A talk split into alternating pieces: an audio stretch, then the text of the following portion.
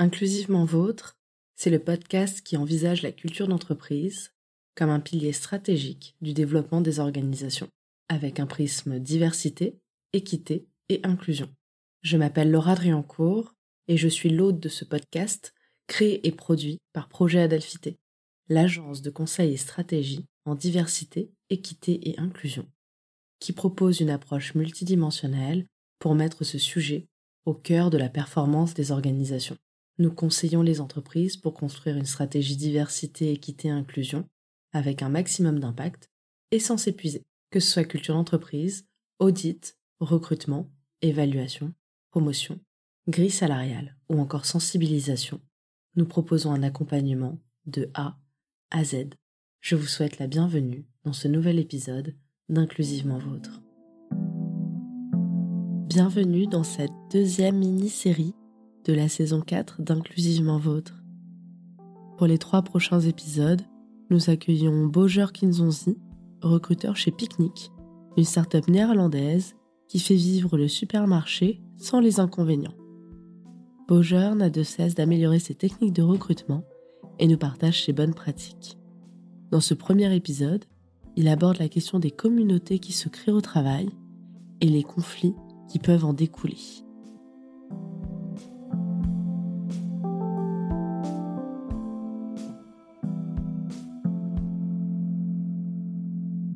Bonjour Boger. Bonjour. Je suis ravie de t'accueillir dans ce nouvel épisode d'Inclusivement Vôtre. Comment tu vas? Eh bien, je vais très bien. Super, très content, très content d'être là. Super. Pour commencer, est-ce que tu peux te présenter ainsi que l'entreprise pour laquelle tu travailles? Donc moi, c'est Boger. J'ai actuellement 27 ans et je suis recruteur dans euh, une euh, start-up néerlandaise qui s'appelle Picnic et euh, qui très simplement propose un supermarché sans le supermarché. Donc qui se sont inspirés de deux choses. la première, c'est de simplement simplifier les tâches qu'on peut avoir au quotidien et notamment au niveau des courses et donc retirer tous les moments chronophages qu'on peut avoir. Donc ben tout ce qui est autour de se rendre au supermarché, d'être dans les rayons, de faire l'accueil surtout ben, de les ramener, ce qui peut être compliqué quand on a beaucoup de courses.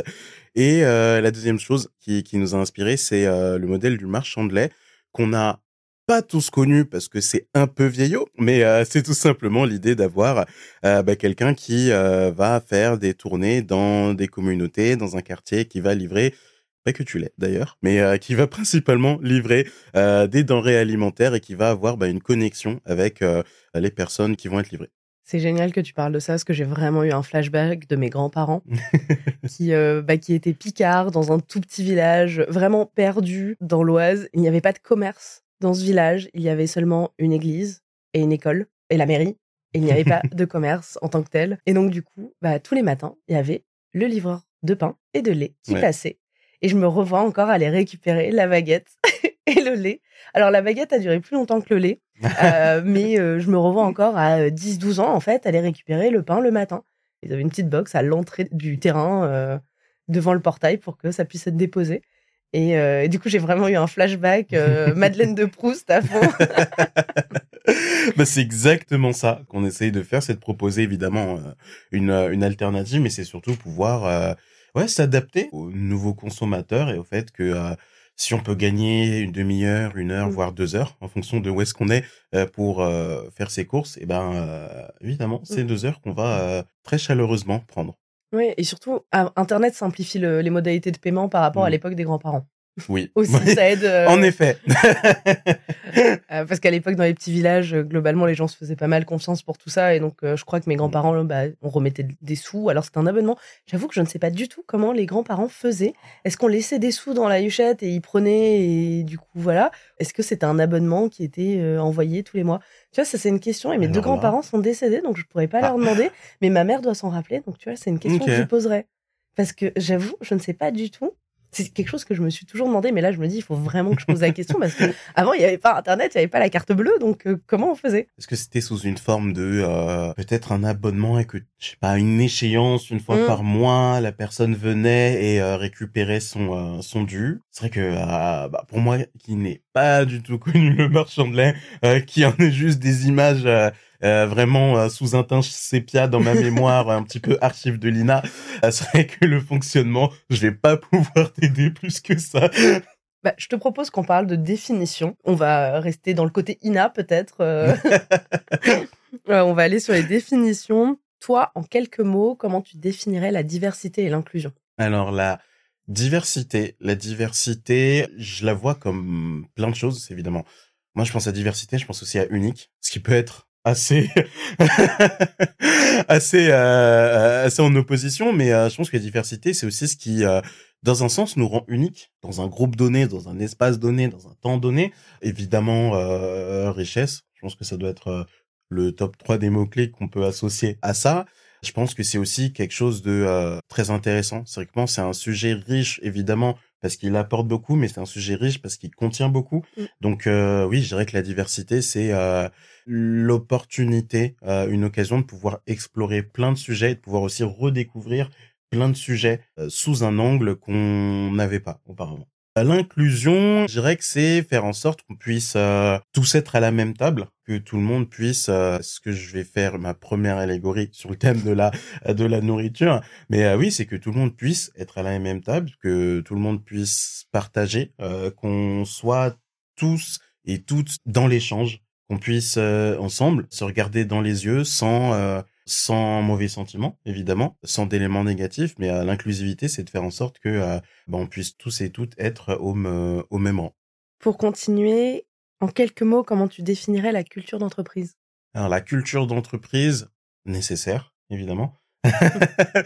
euh, nécessaire, un enjeu mmh réel, euh, je pense que, bah, évidemment, on va pouvoir euh, explorer ça euh, de, de, de, de, plein de façons. Et je pense que tu l'explores déjà de plein de façons sur le thème du, du podcast. Mais oui, c'est, c'est nécessaire, c'est un enjeu, c'est pouvoir rassembler, c'est pouvoir fédérer, c'est un outil en mmh. soi. C'est un outil qui permet de en fonction de où est-ce qu'on va se trouver. C'est un outil qui va permettre ben, d'attirer des talents, mm. évidemment. C'est un outil qui va aussi permettre de se connecter à ses clients ou à ses utilisateurs ou à, ses prospects. C'est euh, vraiment un outil qu'on se doit, et je suis même pas dans le peu, je suis vraiment, c'est un outil qu'on se doit mm. de pouvoir, euh, de pouvoir utiliser pour euh, tout simplement partager qui on est en tant qu'entreprise. Donc là, on commence à parler marque employeur. Oui. Dans cette continuité, puisqu'on parle de marque employeur en plus, comment la culture d'entreprise s'articule avec la stratégie pour toi? Pour moi, elle va s'articuler sur les actions qu'on va prendre. Mmh. Je pense que c'est, il est très important que lorsqu'on est, que ça soit client auprès d'une entreprise ou membre, euh, euh, d'une entreprise qu'on puisse se retrouver dans les actions que cette entreprise prend. C'est-à-dire que est-ce qu'elle va participer à des actions spécifiques? Mmh. Est-ce qu'elle va, je sais pas, mettre euh, plus ou moins rapidement en place une nouvelle législation qui va arriver? Est-ce qu'elle va tout simplement avoir des outils en interne pour pouvoir faire X, Y actions Donc je pense que les actions vont définir comment est-ce qu'on va bah, articuler cette cette stratégie-là.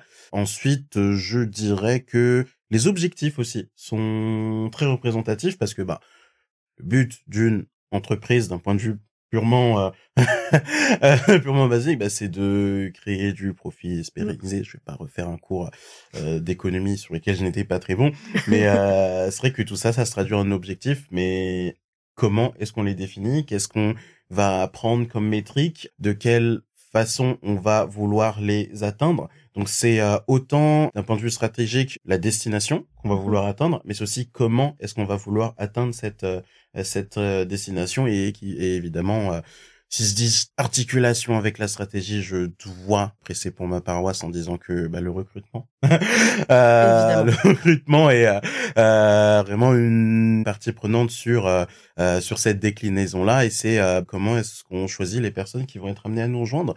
C'est mmh. sur quels critères on se base, comment est-ce qu'on les forme, comment est-ce qu'on va partager à ces personnes là qui on est? Donc c'est toutes ces façons qui nous permettent bah, stratégiquement de faire quelque chose et euh, d'avancer. Et euh, tu parlais de partager qui on est.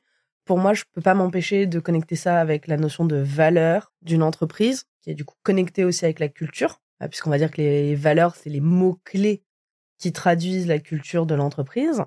Et donc, en ce sens, moi, j'aimerais bien savoir quels mots-clés tu utiliserais pour définir les valeurs de pique-nique? Ce que j'aime beaucoup avec les, euh, avec les valeurs, parce que euh, c'est, oui, c'est un choix, évidemment, lorsqu'on va avoir une, euh, une entreprise qui va avoir, qui va afficher 5, 3, 4 valeurs, j'aime beaucoup qu'on a tous admis que ça voulait pas dire que les autres valeurs qui ne sont pas citées ne sont pas dedans.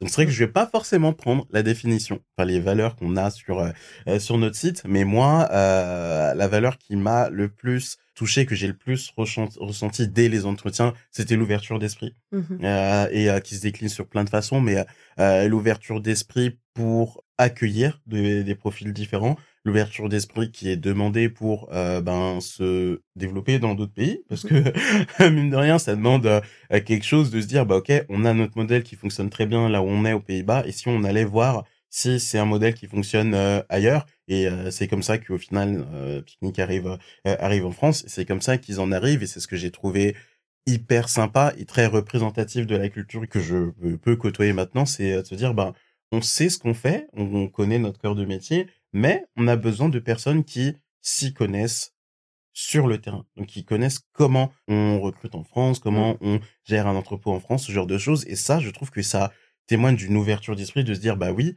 je vais m'ouvrir et voir comment je peux m'adapter ailleurs, mais ça témoigne aussi d'une humilité de se dire, bah, je n'ai pas la source infuse. Certes, j'ai réussi sur un premier territoire, un deuxième territoire, et j'arrive sur un troisième, et se dire, bah non, non, non, je vais reprendre à zéro entre guillemets et toujours me poser les mêmes questions que j'ai pu me poser parce que bah, j'ai pu me les poser par deux fois euh, dans le passé.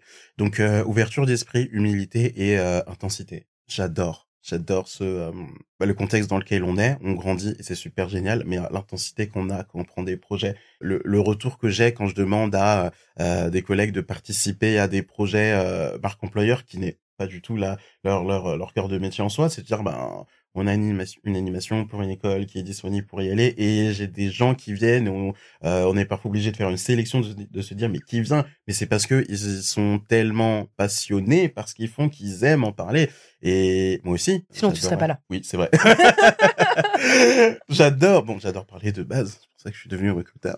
Mais euh, au-delà de ça c'est euh, ouais cette intensité que je retrouve et des gens qui vraiment je me suis retrouvé à sur le temps du déjeuner à essayer de comprendre des graphiques que l'un de mes collègues me faisait, mais il était tellement dedans et que tu dis, ok, je vois, je, enfin, je ressens vraiment l'énergie que tu me donnes. Je suis désolé, je suis pas forcément en mesure de comprendre.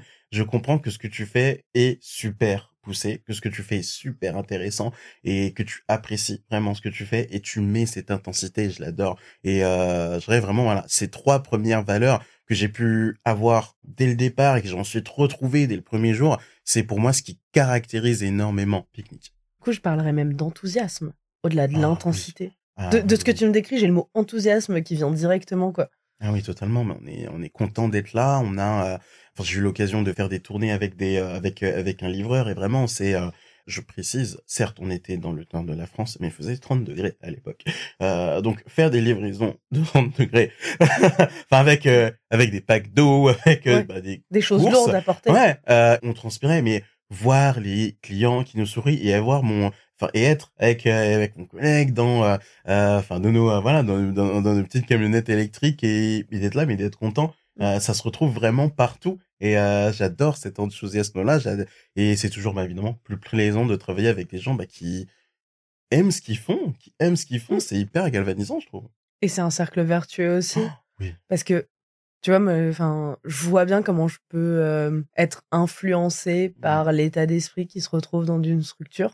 J'ai eu quand même pas mal euh, de stages, d'expériences professionnelles, etc. Euh, avant de créer Projet Adelphité. Et je vois que lorsque j'étais dans des ambiances pas spécialement saines, j'avais bah, les traits plus sombres de ma personnalité, où je faisais plus facilement la tête ou euh, ou en fait j'étais pas bien et que j'ai quand j'ai été dans des dynamiques positives bah, les traits plus positifs de ma personnalité ressortaient. J'avais plus d'enthousiasme etc à aller au travail et à être avec mes collègues. Et du coup bah ça crée vraiment un cercle vertueux quand tu es dans une ambiance qui est euh, joyeuse mmh. positive enthousiaste et passionnée. Totalement. Et puis euh, la réussite de l'un et la réussite de l'autre c'est vraiment quelque chose de partagé Mmh. de partager. C'est très plaisant de dire, ben là, j'ai fait, euh, j'ai fait mon premier recrutement qui est arrivé, je trouve, très tôt. je suis pas habitué à avoir à pouvoir euh, directement après la formation être bah, ok super j'ai déjà quelqu'un la personne on match hyper bien on peut faire l'offre la personne dit oui et quand j'ai fait mon premier recrutement vraiment c'est enfin j'ai ressenti le euh, le petit euh, pétillement qu'il y a dans les dans les regards des personnes qui comprennent que c'est un moment qui est important qui comprennent que c'est un moment qui est aussi symbolique c'est le premier que tu euh, que tu que tu fais mais et qui comprennent que ouais c'est que le début et que euh, la suite va être encore que meilleure. Et euh, c'est vrai que c'est très euh, très très sympa et j'ai beaucoup cette question quand je suis à, quand je suis en entretien parce que je leur enfin je leur dis que je suis là depuis X mois que Sinon, je dis que c'est très récent. J'ai souvent la question, ben, puisque vous êtes là depuis pas très longtemps, qu'est-ce qui vous a attiré? Et j'essaie toujours de me cantonner à quelques mots et, je finis dans un dans une tirade interminable sur euh, oui ça aussi qui est très bien ça aussi qui est très bien. Ou il y a tel collègue qui a fait tel truc je me super intéressant. Le, le côté enthousiasme euh, c'est quelque chose qui euh, qui se ressent et vraiment qui est très très apprécié au quotidien trop trop cool je voulais rebondir sur quelque chose que tu as dit au début quand tu parlais d'humilité, notamment le fait de se dire bah en fait on va pas imposer notre façon de faire on va regarder ce qui se passe culturellement et légalement euh, dans le nouveau pays euh, dans lequel on s'installe. Et ça me fait penser aux politiques diversité et inclusion qui sont drivées par des pays anglo-saxons. En France, euh, je le vois beaucoup sur les cabinets d'avocats ou dans les cabinets d'avocats anglo-saxons qui ont une branche en France. Il n'y a pas de département en tant que tel diversité et inclusion en France. C'est souvent le département anglais ou américain, DNI, qui va proposer des formations, etc. Et en fait, ils comprennent pas la spécificité française de notamment bah, tout le tabou autour des questions de racisme. Et en fait, nombre de fois où vraiment ils prennent un mur parce que l'approche française, elle est tellement bah, colorblind, etc. que si tu prends pas en compte ça, qu'il faut déjà le désamorcer, mais que tu arrives avec l'imaginaire anglo-saxon de on en parle, on est à l'aise avec ça, on a les statistiques ethniques qui sont explicitement autorisées. Mmh. En France, c'est très encadré. Et ben en fait, forcément, tu vas prendre un mur parce que si tu t'adaptes pas à cette culture, ça peut pas fonctionner. Et je pense que la diversité et inclusion, plus que tout autre modèle, c'est essentiel de prendre en compte la culture, mais ça se retrouve dans toutes les questions entrepreneuriales euh, mmh. de façon générale, comme tu le présentes, que ce soit euh, développé à l'international, donc dans d'autres pays, mais aussi, par exemple, euh, je me rappelle en cours de Financial Law, quand j'étais à Londres, notre prof nous avait dit que la majorité des fusions-acquisitions échouaient et que si elles échouaient, c'était à cause du facteur humain, parce qu'on n'avait pas pris en compte comment les deux cultures pouvaient se mélanger et est-ce qu'elles pouvaient se mélanger. Mmh. Et donc, il y a tout le côté euh, financier qui est pensé, euh, comptable, quel poste on va faire sauter, qui récupère le siège, qui absorbe qui, etc. Tout ça, c'est pensé, c'est normal parce que bah, il y a un cadre légal, c'est euh, c'est très factuel d'une certaine façon. L'humain, c'est pas factuel. Enfin, c'est factuel, mais c'est pas que de la raison, du rationnel.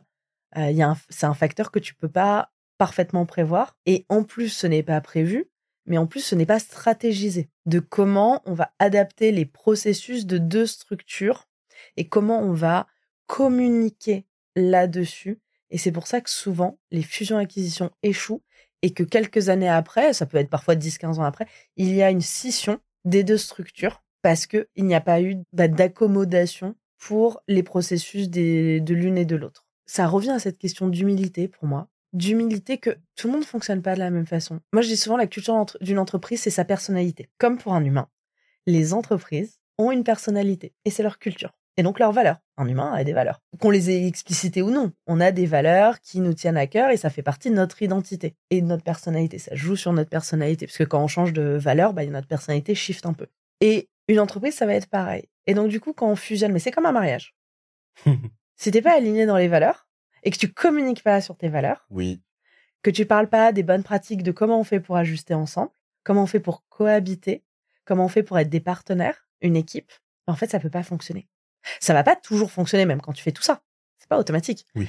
Mais tu maximises tes chances que ça fonctionne si tu fais ce travail de communication, d'expliciter tes valeurs, etc. Et donc une fusion-acquisition, ça va être la même chose. Mais on a, on prend pas en compte le facteur humain. Et du coup, bah ça entraîne un divorce. J'aime j'aime beaucoup ce que tu dis parce que ça me fait penser à euh, mon année de master où j'ai dû euh, faire un mémoire et que euh, c'était clairement pas le meilleur mémoire que j'ai pu produire, mais le sujet sur sur sa base était très intéressant et c'était sur sur la communication entre les groupes culturels et le groupe culturel c'est vraiment une je pense que c'est une notion qui existe vraiment, mais qui, moi, je l'ai vraiment défini par euh, ensemble de personnes qui partagent des codes et un historique précis. Mmh C'est-à-dire que par groupe culturel, ça pouvait autant être évidemment les bureaux qu'on pouvait avoir. Donc, euh, euh, est-ce que tu es à Paris, est-ce que tu es à Toulouse, est-ce que tu es à mmh. Bordeaux, et tu vas avoir des codes que tu vas partager avec les membres de ton bureau, mais ça va autant être, oh, bah, est-ce que tu as fait une école de commerce ou est-ce que tu as fait l'université? Parce que tu vas avoir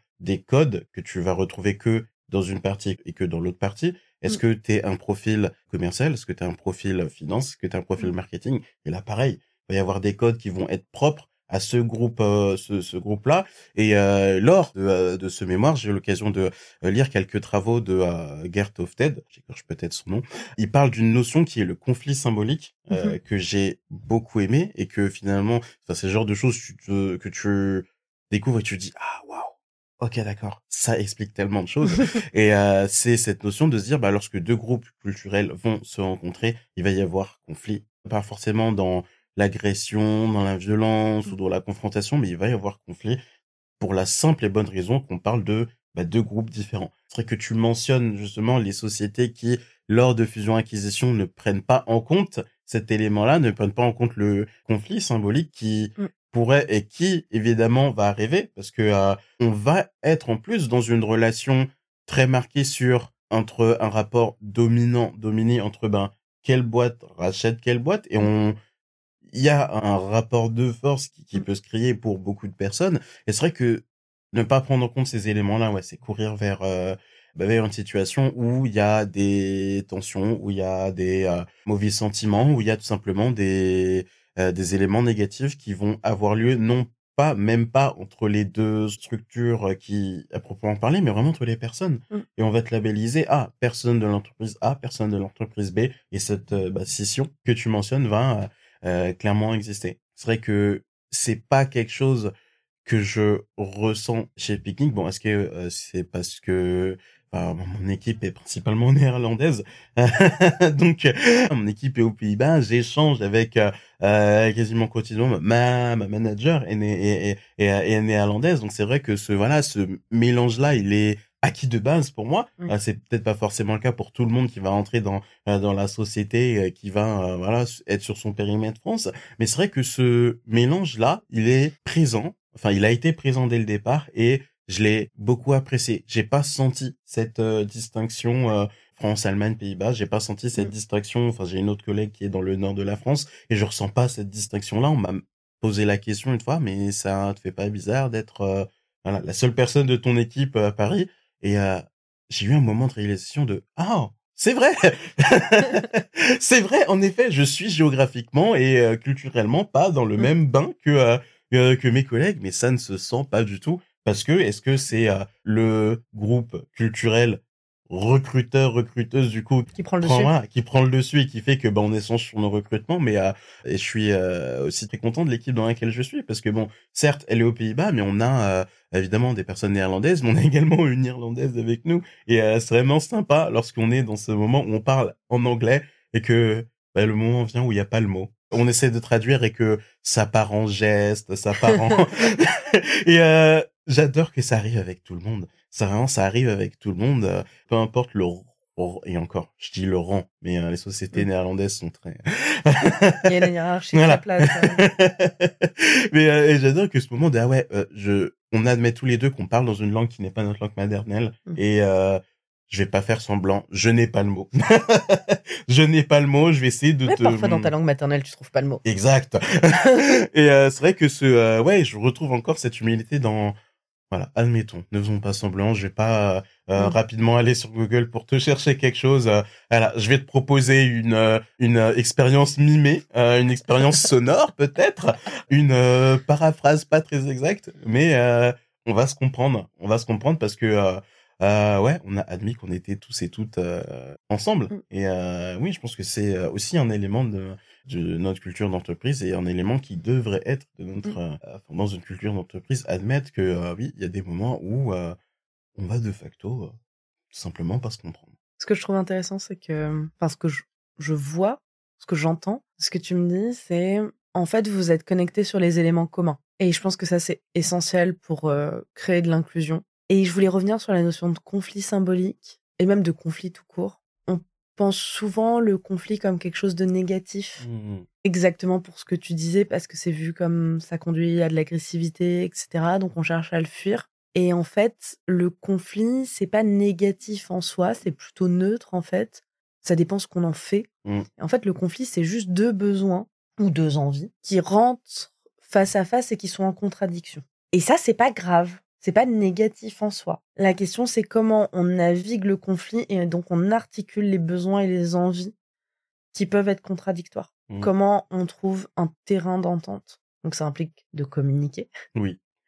d'accepter de se remettre en question, d'accepter qu'on aura peut-être pas exactement ce qu'on pensait avoir besoin, mais avoir quand même quelque chose qui satisfera ce besoin. Tu vois le, la, Ouais. la différence que je, je- elle est un peu subtile, je crois, euh, dans ce que j'ai dit. Je pense que j'aurais pu la euh, faire plus claire.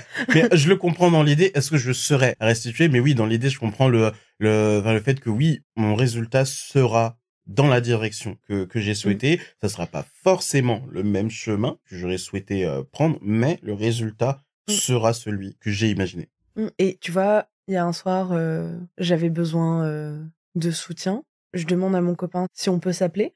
Il me dit, bah là, je vais pas avoir le temps. Par contre, si tu veux dormir à la maison, t'es la bienvenue. Si ça va vraiment pas et que tu veux venir dormir à la maison, tu peux. Et sur le coup, j'étais frustrée parce que j'étais en mode, c'est pas le, c'est pas ce que j'ai demandé. Mais j'ai parlé avec ma coach, elle me fait, oui, mais il t'a offert plus, en fait. Au final, il t'a offert plus de son temps. Il il t'a offert sa présence différemment, mais plus fortement, puisque c'était pas juste un appel. C'est, il est présent physiquement. Et je suis en mode, effectivement. Et je pense que parfois, on est tellement concentré sur ce qu'on voudrait avoir. Ouais. Parfois, on demande juste le minimum pour satisfaire le besoin. Et la personne nous offre plus et on capte pas qu'elle nous offre plus parce qu'elle n'a pas répondu à ce minimum, parce Ouais. qu'elle a répondu au-dessus et donc potentiellement différemment. Et du coup, ça implique, et quand on va pas bien, c'est pas toujours évident, évidemment, Oui. euh, mais ça implique de prendre un moment de recul et de se dire, en fait, la personne m'a offert plus. Et de se dire, bah, en fait, ça correspond, ça remplit mon besoin aussi. Et donc, naviguer le conflit, et encore une fois, le conflit, voilà, c'est un besoin face à un autre, ou une envie face à une autre. Je vais pas mettre besoin et envie face à face, même si ça peut être aussi euh, un conflit, mais pour, à mon sens, le besoin devrait primer sur l'envie euh, Mm. Oui. vois, d'une personne. Après, euh, les besoins pour une personne peuvent être une envie chez une autre, hein, ça dépend d'où on, on se situe, etc. Chaque personne est unique, comme tu disais. Oui. Donc, je vais pas mettre exactement sur le même plan, même si je pense en fait que ça, on retrouve la notion de conflit aussi dedans. Et donc, voilà, comment on navigue ça et comment, bah, si on est besoin face à envie, comment la personne a envie de quelque chose gère la frustration, parce que ça crée une frustration quand tu une envie qui n'est pas répondue, par rapport au besoin qui est, bah, par définition, plus nécessaire. Et donc, ça implique d'apprendre à se connaître, de communiquer ensemble. Et c'est bien si on a appris, si on a posé des règles de communication en amont. Et ça, c'est quelque chose de travailler en amont. C'est quelque chose qu'on pousse toujours chez Projet Adelphité, notamment sur le recrutement. Lorsque certaines personnes indiquent qu'on ne peut plus rien dire, cela a deux significations implicites. La première, c'est qu'elles apprécient l'absence de responsabilité après leurs propos discriminants et déshumanisants, et qu'elles n'aiment pas qu'on les oblige à assumer les conséquences de leurs actions. La deuxième, et qui est, à mon sens, la plus intéressante, est que la plupart des humains ne savent pas gérer le conflit. De ce fait, beaucoup de personnes préfèrent l'éviter, alors que c'est ce qui lui donne souvent des proportions monumentales. L'entreprise a un rôle à jouer en ne créant pas de distinction entre les communautés au travail et en facilitant la communication et la transparence. Cela renvoie au principe de non-discrimination et à l'obligation de formation qu'on retrouve en droit. Dans le deuxième épisode, Baugère nous explique l'importance d'avoir des valeurs bien définies, notamment dans l'activité de recrutement. Trois éléments à la fin de cet épisode. Tout d'abord, j'espère que tu as passé un bon moment avec nous. Cet épisode a été proposé par Projet Adelphité, agence de conseil et stratégie en diversité, équité et inclusion. Tu peux nous contacter pour conseiller ton entreprise sur ces sujets à contact at projet adelphité.com. Ensuite, Inclusivement Vôtre revient tous les mardis matins. Tu peux retrouver les précédents épisodes sur toutes les plateformes d'écoute, mais aussi sur le site www.projet-adelphité.com, ainsi que sur la page LinkedIn et Instagram de Projet Adelphité. Enfin, tous tes likes, partages, commentaires sur toutes les plateformes d'écoute, ainsi que tes 5 étoiles sur Apple Podcast soutiennent notre travail. À mardi prochain pour un nouvel épisode d'Inclusivement Vôtre.